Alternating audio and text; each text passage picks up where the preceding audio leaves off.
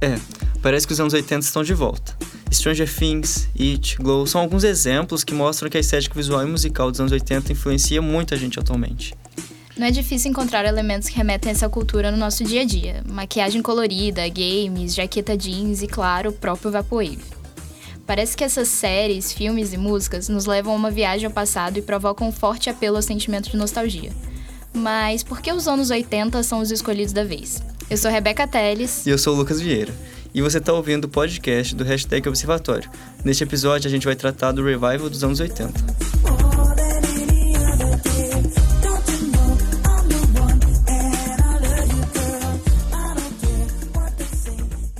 O apelo à memória é adotado pela ficção americana há muito tempo. São várias obras com estética e narrativas nostálgicas, e a gente tem observado nos últimos anos uma popularização de remakes, reboots, revivals e releituras desses produtos televisivos na tentativa de prender o espectador, em contexto de intensa competição. Mas por que reviver um tempo a partir dessa nostalgia? A ideia da nostalgia acaba sempre meio que transfigurando um tempo como algo meio idílico, fantasioso, assim, tipo, uma coisa primária, uma coisa inocente, que na maioria das vezes não é, acho que nunca é, assim, de fato, mas a gente, e a gente transforma o passado numa fantasia, num lugar seguro, num lugar bonito, eu acho que muito porque foi um lugar que a gente viveu a nossa infância e tal. Não é o meu caso, mas eu acho que já é o caso de quem está trabalhando hoje, quem está fazendo os filmes, quem está fazendo um Stranger Things, quem tá fazendo um It, por exemplo. E é muito importante notar que, assim, a gente, no, nesse, nessa, nessa década agora, a gente falou muito sobre os anos 80, mas ao mesmo tempo, lá nos anos 80, tudo era sobre os anos 50, né? Esse, esse fator nostálgico era muito forte. Eu, eu acho que, tipo, tipo, quando jovens se tornam adultos, é sobre a juventude dos anos 50, o Porques, esses besterol, a primeira trans de Jonathan se passa nos anos 50 é, o próprio De Volta Futuro, o Martin McFly vai para os anos 50. Eu acho que já, ali já já estava um sentimento de revisitar uma época por causa de tudo que havia acontecido depois, né? tipo, meio que voltar a uma ideia de, de inocência e tal. E esse que você acabou de ouvir foi o Júlio Napoli. Ele é formado pela PUC-Rio em Cinema e Audiovisual e ele também é o diretor do documentário Ouvi Dublado. O Júlio explicou pra gente como um apelo à nostalgia ligado à rememoração ou recuperação de um passado mais ou menos distante tem sido utilizado como estratégia de marketing para atrair os espectadores. E é interessante pensar que dentro dessa atmosfera nostálgica, os anos 80 têm ambientado boa parte das produções. Foi uma década marcada pela utopia do consumo, pela idealização de produtos de tecnologia e pelo surgimento de produtos culturais que nos inspiram até hoje, como, por exemplo, a MTV, que inaugurou a era dos videoclipes. No cinema da época foram criados clássicos como O Clube dos Cinco, Curtindo a Vida Doidado Star Wars 5 e 6. Na música surgiram ícones do pop como Madonna, Prince e, é claro, Michael Jackson. Mas por que todas essas referências voltaram com tudo hoje? Por que os anos 80?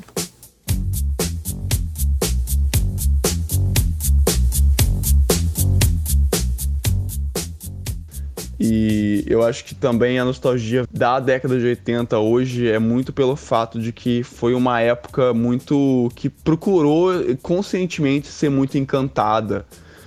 Até porque os anos 70 foi um período muito sombrio e tipo os filmes eram todos sobre paranoia, sobre é, violência, sobre uma falta de perspectiva.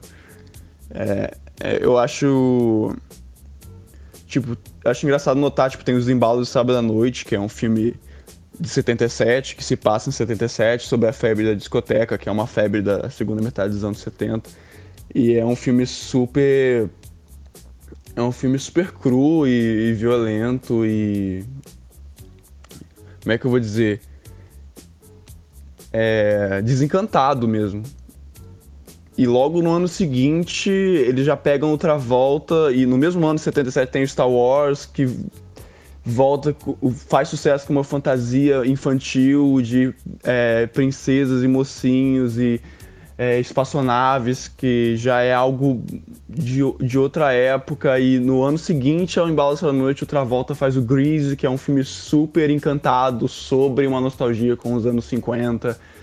É, acho que isso se encaminha ali para a década de 80 ser uma era de renovar essas energias antigas, é, as, é, renovar as instituições antigas mesmo, assim, no sentido bem reacionário do termo. Acho que se nos anos 70 o maior inimigo da, do povo eram as instituições, é, a polícia não, não era confiável, tipo o Sérpico com o Alpatino, é, Didicão com o Alpatino também. Os anos 80 é o contrário, o, o, a polícia vira o herói, o militar vira o herói de novo, né?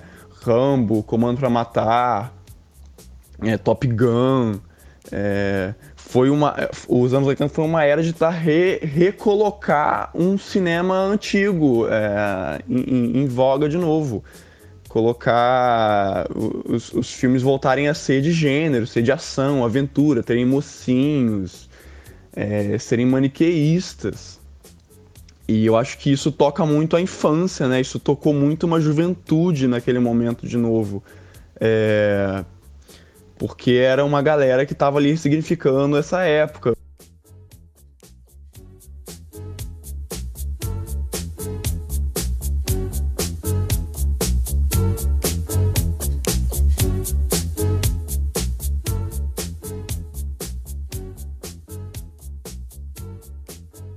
E hoje, para falar desse tema, a gente trouxe a Tereza Medeiros. Oi, Tereza, seja bem-vinda. Se apresente um pouquinho para o pessoal, fale suas experiências, o que você faz e tudo mais. Olá, gente. Obrigada pelo convite, em primeiro lugar. É, foi muito bom descobrir que eu podia estar aqui.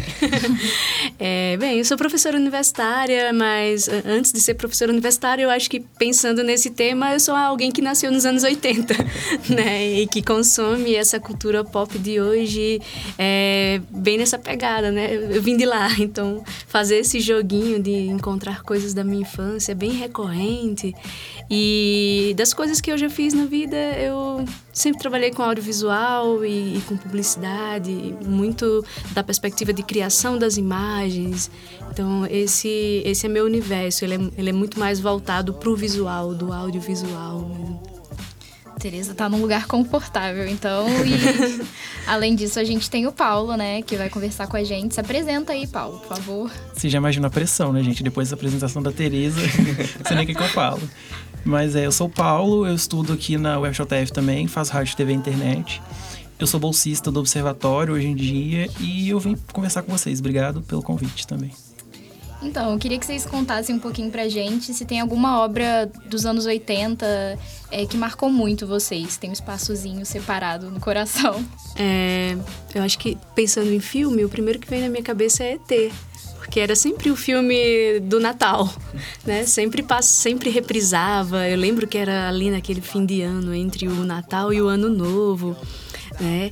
E se eu for pensar também, eu fui uma criança que eu cresci muito com a TV, né? Eu usei, tinha muito essa coisa de, de sentar ali na TV e os meus horários eram regrados por ela. Então eu peguei a época dos super-heróis da Manchete, que tinha todos os japoneses lá, né? Tinha os Cavaleiros Zodíacos. Então isso eu também lembro muito. Você pegou a era do videoclipe também, né? Peguei, peguei a era da MTV, ficava esperando pelo top 20, torcia para saber qual era o, o, clipe que subia e que descia, né? Aquele acompanhamento semanal era muito importante para mim naquela época, para minha geração. Então, e também era é, os papos da gente durante a semana. Era saber quem chegaria ao top 20 da, no fim de semana, né? É, então, eu não vivi nos anos 80, né? Mas trazendo para essa, pra essa para esse universo dos videoclipes, da MTV. Eu acho que, por exemplo, a Madonna, porque eu consumo muito música pop, geralmente por mulheres, feitas por mulheres. E a Madonna, eu acho que é uma pessoa que você pode me complementar depois, se quiser. A Madonna, ela, o trabalho dela, essa questão do, dela envolver religião, sexo, tratar os tabus que na época eram tabus hoje ainda são, mas na época era muito pior. Eu acho que isso, o trabalho dela como artista, é, influenciou de todo mundo. Acho que até hoje ela é o que ela é porque por causa das coisas que ela fez, dos assuntos que ela tratou na, em época que eram mais delicados. É, eu acho que o cinema dos anos 80 foi muito representativo para os adolescentes e para as crianças, né? Porque, como você falou do ET, era um filme que tem, é totalmente lúdico, fantasioso, que traz muito as crianças para assistir. E eu acho que uma obra que me marcou, apesar de eu não ter assistido nos anos 80, foi o Clube dos Cinco que é um filme que conta a história de cinco adolescentes que estão presos na escola de castigo e aí eles são de nichos completamente diferentes, eles têm que conviver e fazer uma redação juntos e acabam descobrindo que eles têm muitas semelhanças. E eu acho que é um filme que ele nos mostra muito essa explosão de como é ser adolescente, essa explosão de sentimentos, de não se sentir exatamente pertencente a nenhum lugar, mas ao mesmo tempo querer ser ouvido, querer estar num nicho. Eu acho que é um filme que me marcou, apesar de ouvir muitos comentários negativos do filme. É, já ouvi vários comentários de que o filme envelheceu machista, assim. Então é interessante pensar também como a gente ressignifica alguns filmes quando a gente vê em, em outras épocas. É, o, pró o, próprio Gatinhos e Gatões, né? Gatinhos e Gatões, é, é uma coisa super descarada se a gente vê hoje em dia, né? E eu acho que, para mim, eu acho que já fui um pouquinho na contramão. Eu já fui muito conquistado pela ficção científica. Eu era, quando criança, né? Nem vivi nessa, nesse, nessa época, mas eu já fui totalmente conquistado por De Volta ao Futuro foi um filme que marcou muito. engraçado como a gente vê né, que esses filmes, embora eles foram lançados tanto tempo, eles ainda repercutem, repercutem na cultura pop. Uhum, com certeza.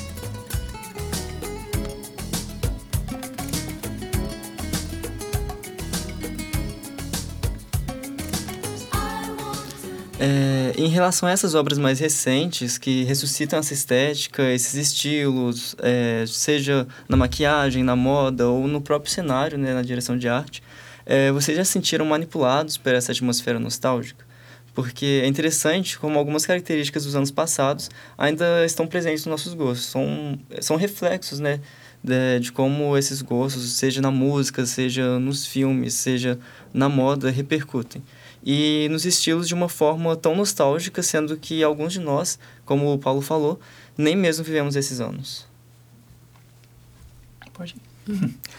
É, é, é interessante pensar isso, né? Como se, se, se alguma obra manipula o meu próprio sentimento, né? A gente pode ver a própria nostalgia como existem os gatilhos de nostalgia. Então a gente tem hoje algumas obras que elas trabalham realmente esses gatilhos, tanto para despertar, né, esse, essa essa nostalgia de um dos anos 80, por exemplo, em pessoas como eu que vivi ali, né, ou para despertar em pessoas que nem viveram. Acho que ela vai jogando nesse jogo duplo mesmo.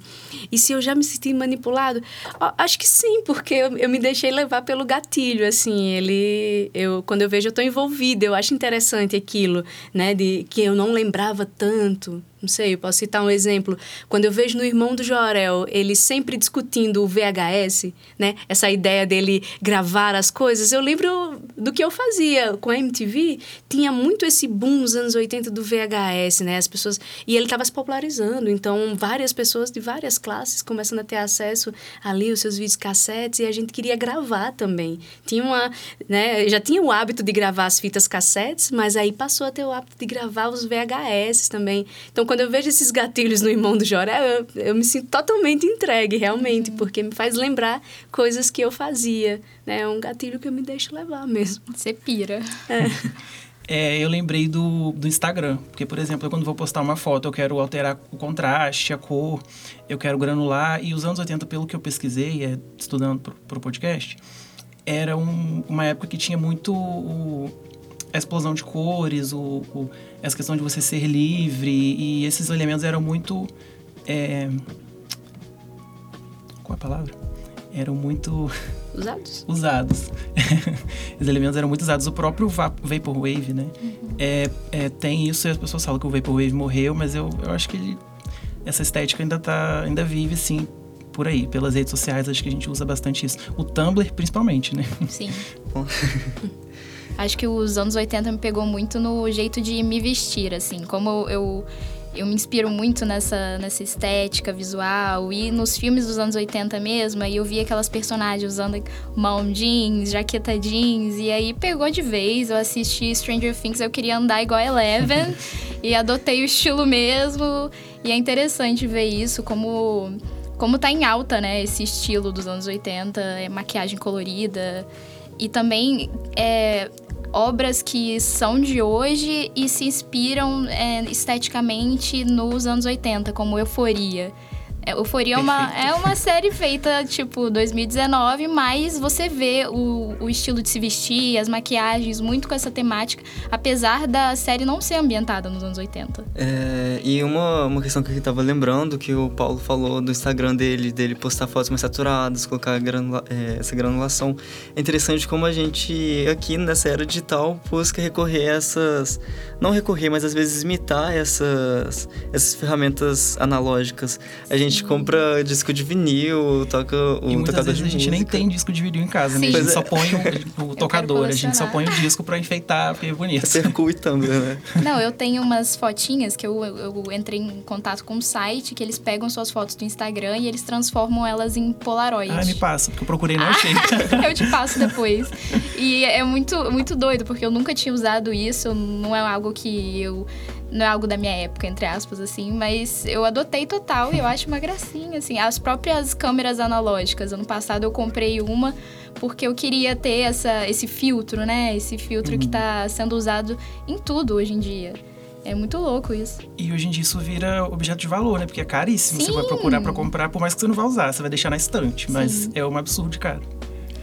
É, na sua experiência de direção de arte e tudo mais, como você vê o uso desse- desses objetos e tudo mais, como você falou de gatilho? como como a gente agora falando do ponto de vista de uma produção Sim. ou da, da leitura, né? Porque do ponto de vista da produção é a gente pode pensar du- de duas formas, né? Tanto das pessoas que que estão produzindo agora, que talvez tenham sido adolescentes nos anos 80, então tem um desejo mesmo de tentar resgatar aquilo que foi tão significativo para nossa infância. Então é comum você ver produtores ou diretores ou roteiristas roteiristas tentando resgatar esses temas que foram tão caros para eles, né? Não necessariamente foram bons, mas isso pode ressignificar, porque quando a gente vai pensando no passado, a gente ressignifica várias coisas, né?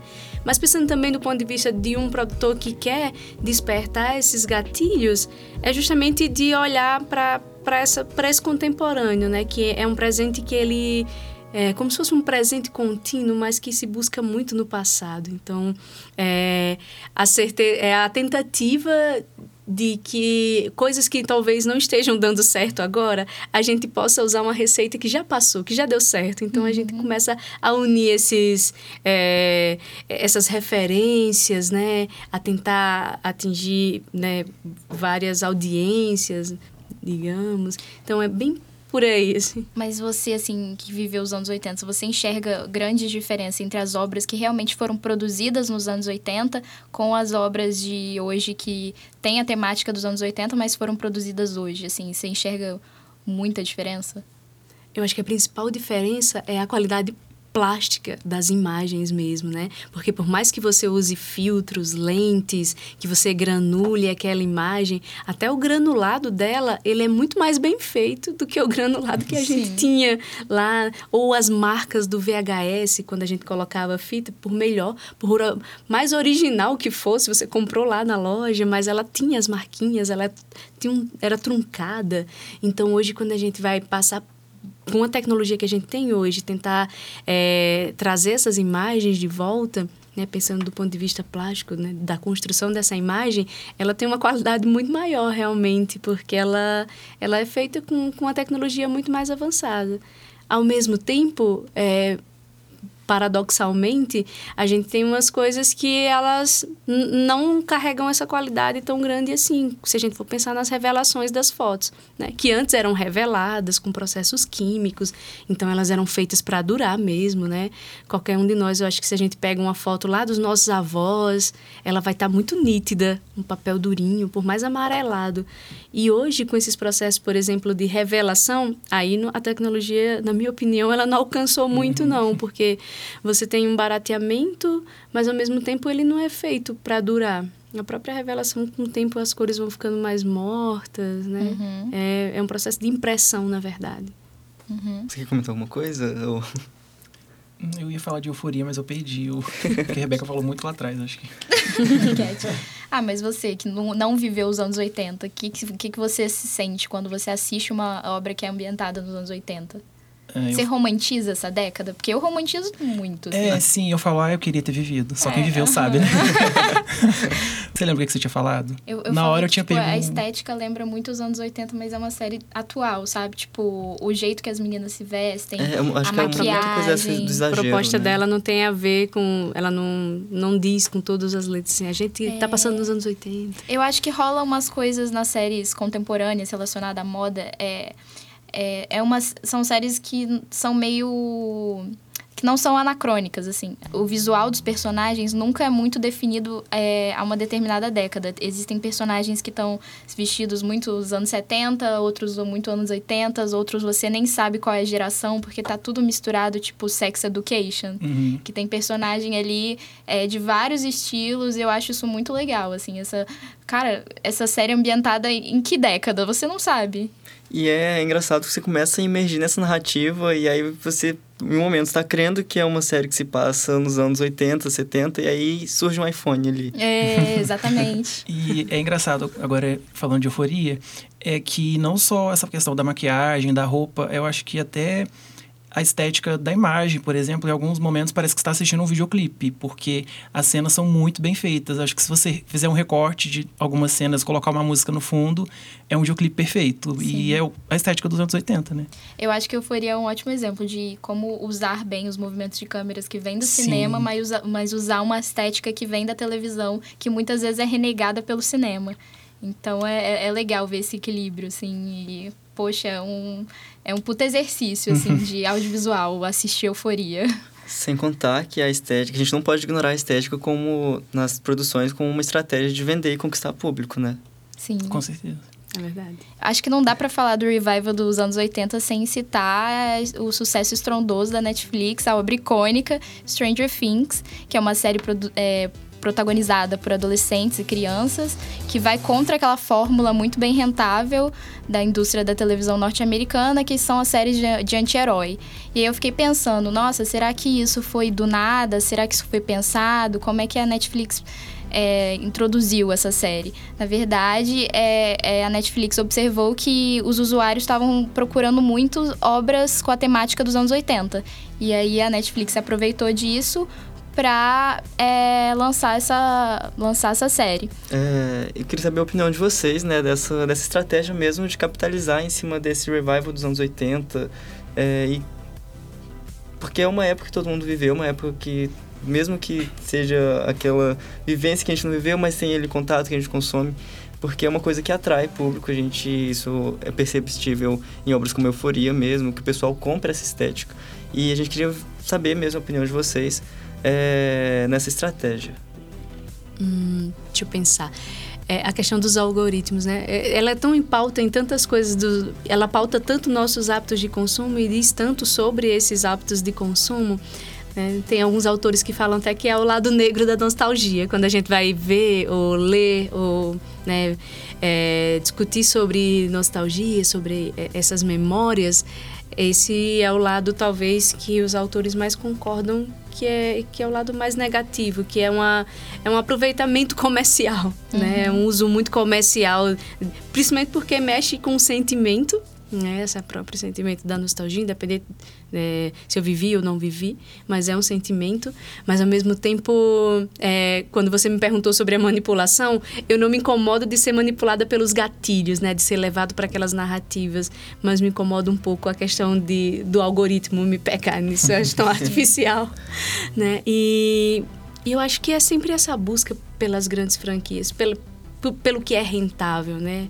E, e por essas franquias. Então, infelizmente é inevitável, né? Mas, mas é um jogo mesmo, né? Que pauta esses hábitos, esses consumos, especialmente quando a gente pensa no mundo audiovisual, sobre o que essas pessoas consomem, especialmente. É, eu acho que a Netflix é um produto, né, gente? Por mais que ela se comporte na- nas redes sociais como uma pessoa, como se ela fosse amiga do, do público, respondendo os comentários, colocando emoji, ela é um produto. E a partir do momento que ela viu que isso podia dar um lucro para ela, ela fez uma série em cima disso e deu certo, ela vai continuar enquanto der certo. Se não der certo, ela vai cancelar, igual ela faz com um monte de série. E é interessante ver com Everything Sucks, né? Que teve tentou embarcar naquela onda ali da, dessa memória afetiva, trazer de novo, de novo os anos 90 e acaba sendo cancelado. Mas eu acho interessante pensar também como os serviços de, de, streaming on demand também ajudam algumas séries antigas que não fizeram sucesso na época a se tornar fenômenos, que é o caso de Freaks and Geeks, que é uma série que tem essa temática dos anos 80, apesar de ter sido produzida nos anos 2000 e que foi cancelada por baixa audiência, mas quando surgiu no catálogo da Netflix virou uma pira total, todo mundo comentando no Twitter e até a, a protagonista que chegou a falar sobre um possível revival da série, então é, é, é legal pensar isso também, como esses serviços é, levam algumas séries e filmes em ascensão mesmo. Hum.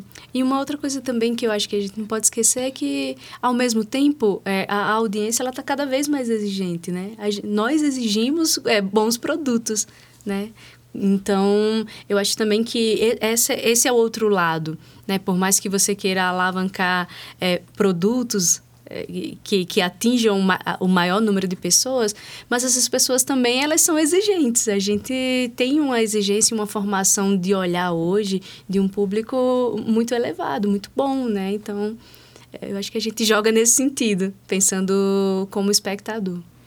Eu acho que a Netflix tá, ela tem que começar, ela já começou, eu acho, a tomar cuidado com isso, porque por exemplo, com Sense8, que ela cancelou Sense8, aí os fãs foram pra rua, fizeram abaixo assinado, fizeram carta, competição na internet com um monte de assinatura e conseguiram um episódio especial final para fechar a série.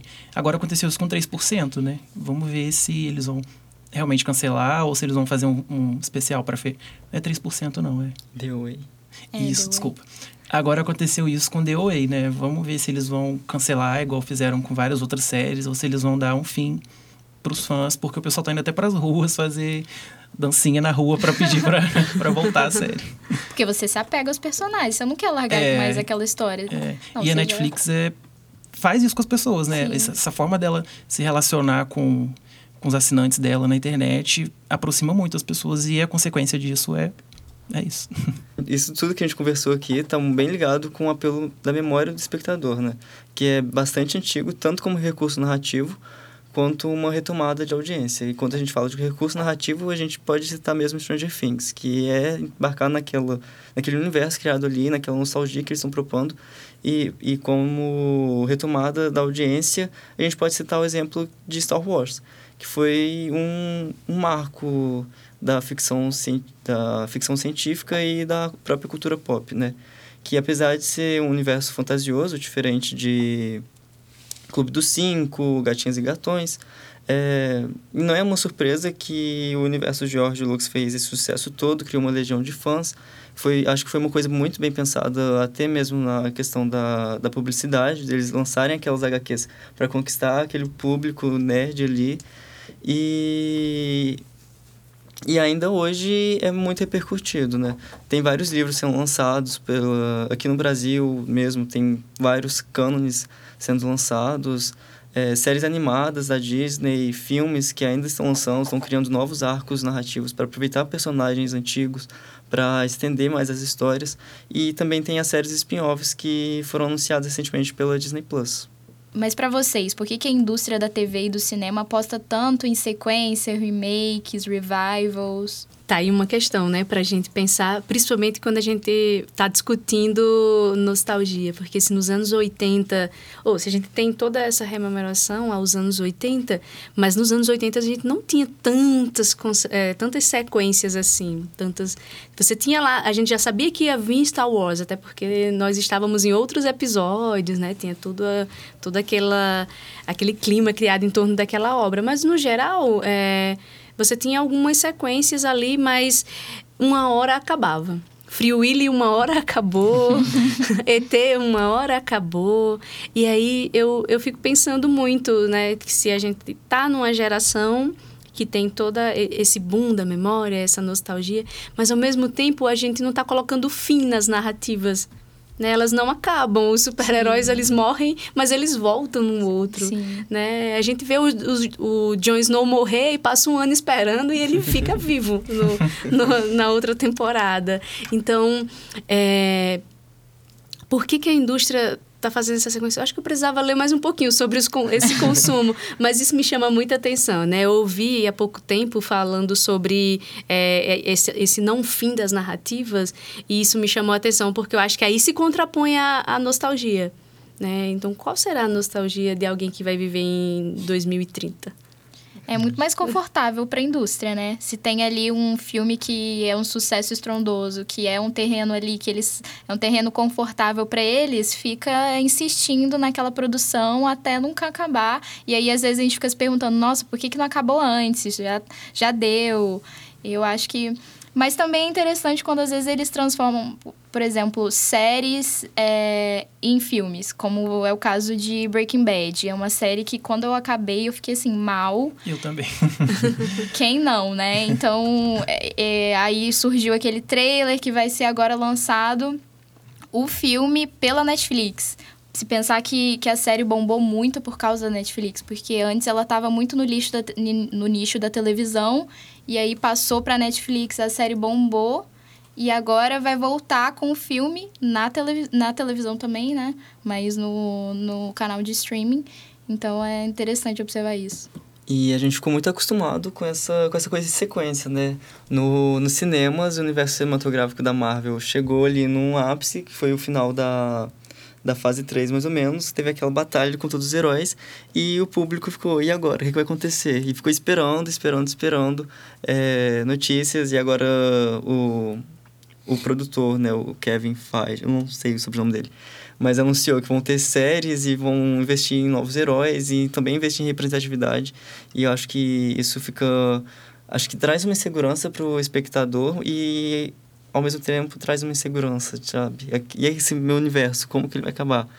E, mas ao mesmo tempo é um porto seguro ali para as produtoras, né? E, e, ressignificam muitas obras, né? O próprio Star Wars, assim, se você observar as últimas produções, tem um protagonismo feminino bem maior para compensar o dos anos antigos. Uhum. E eu acho que essa questão do, dos remakes está muito ligado ao capitalismo, não sei, porque, por exemplo, o Rei Leão, tipo assim, precisava de fazer um remake Nossa, de Rei Leão. Precisava. Ficou, ficou bom, ok, mas não sei se. se... Parecia uma foto dos animaizinhos. Eles não tinham expressividade alguma, assim. Porque, poxa, e agora vai ter live action de da Dama e o Vagabundo, ah, gente. Tudo, Eles vão tá... destruir aquela cena do macarrão, do espaguete. É verdade. Qual será o brinde, né? Porque no Rei Leão, Sim. o brinde era que ficava para vender mais pipoca, era, a gente ganhava um estojo que era no formato da fita VHS, verdinha. Então, quando eu vi, realmente, eu disse, nossa, era essa fita que eu tinha mesmo. Mofou. É, então, qual será o brinde da Sim. dama e o vagabundo? Ah, e também tem a questão da como eles conseguem lucrar pela du própria dublagem, né? Pelas pessoas que dublaram, que é uhum. Beyoncé, o Donald Glover, um uhum. monte de gente que a gente que muita gente foi ver o Rei Leão só pra ouvir eles. a Isa aqui no Brasil. Né? É, a Isa, o Ícaro Silva. É. E eu acho que agora com, a, com o Disney Plus eles estão apostando de uma forma mais segura, porque com certeza é uma produção é, mais barata do que uma produção cinematográfica, e eles estão fazendo um, uma coisa mais focada ali para uma coisa mais de nicho, uma coisa de streaming mesmo, né? E é interessante ver como a Netflix proporcionou, fez esse boom, né? Crescer do, do mercado de streaming. Então, antes de finalizar, eu queria perguntar para vocês se vocês recomendam alguma dica é, de filme, série, qualquer coisa que tenha essa temática dos anos 80. Ou, Ou que é só ambientada nos anos 80. Sintam-se livres. É, gente, eu vou falar o que a gente já conversou aqui, né? Que é Euforia, perfeita. É, com a Zendaya. Eu não acompanhei muito ela na Disney, não, porque eu não, não assistia muito Disney, a televisão na época. Hum, maduro. Velho, né? Claro. Mas, assim, eu comecei a ver essa série, me apaixonei por ela. Agora eu sigo ela em todas as redes sociais, eu vejo tudo que ela faz e perfeita. A série tem representatividade trans, gay, lésbica, enfim. Você também tentou copiar as maquiagens? Não, ainda não. mas, ó, difícil, viu? é, e, é, acho que no carnaval a gente só vai ver a maquiagem nesse, é, nesse, nesse, estilo, né? Sim. mas assim, Tendências. É, eu acho que vale muito a pena assistir, é da HBO. E procurem aí quem quiser. Nossa, o Paulo deu uma dica tão legal, né? Eu vou dar uma bem basicona, mas que eu gosto muito. Assista o Irmão do Jorel, é bacana. Ah, incrível. É viciada. É, o Irmão do Jorel é muito bom. É, é, tem vários vídeos na internet, né? As referências do irmão do Jorel. Então, é, para mim, ele é um gatilho muito grande de nostalgia, porque tem tanta coisa que, que o Juliano vai, viveu e que ele coloca naquele desenho. E aí a gente vê até o que o, o Cartoon Network faz, né? Ele cria vários vídeos. Eu não vi os vídeos no Cartoon Network, eu vi no YouTube. Mas é, eles lançam uns videozinhos de dois, três minutos, que é o próprio Juliano falando sobre a vida Nossa, dele. Isso é muito legal. Né? E aí ele entra para mostrar a câmera que era do pai dele, que ele não podia usar. É, então vai trazendo todos esses hábitos que ele tinha nos anos 80, que, que possivelmente ele deve ter a mesma idade que eu, algo parecido. E eu acho o Irmão de Jorel algo muito bem redondinho, muito bem feito, pensando nesse, né? Então, para terminar o episódio, a gente gostaria de agradecer a vocês dois pela disponibilidade, interesse. É, e agradecer o Júlio pela participação na Sonora e a orientadora do Observatório, a Gabriela Borges, a Dayana Sigiliano, que também nos ajudou estruturando a temporada, Gabriel Teles e Vitor Rocco, que estão na parte técnica. Obrigada, meninos. Obrigada, gente. Muito obrigado e eu faço das palavras da Rebeca as mesmas que as minhas. E para conhecer mais o projeto dos observatórios, visita a gente lá no site, é observatóriodoaudiovisual.com.br e também siga a gente nas redes sociais. Você confere essa edição no Spotify e no YouTube. As outras edições também estão disponíveis lá e não deixe de seguir para receber todas as nossas notificações.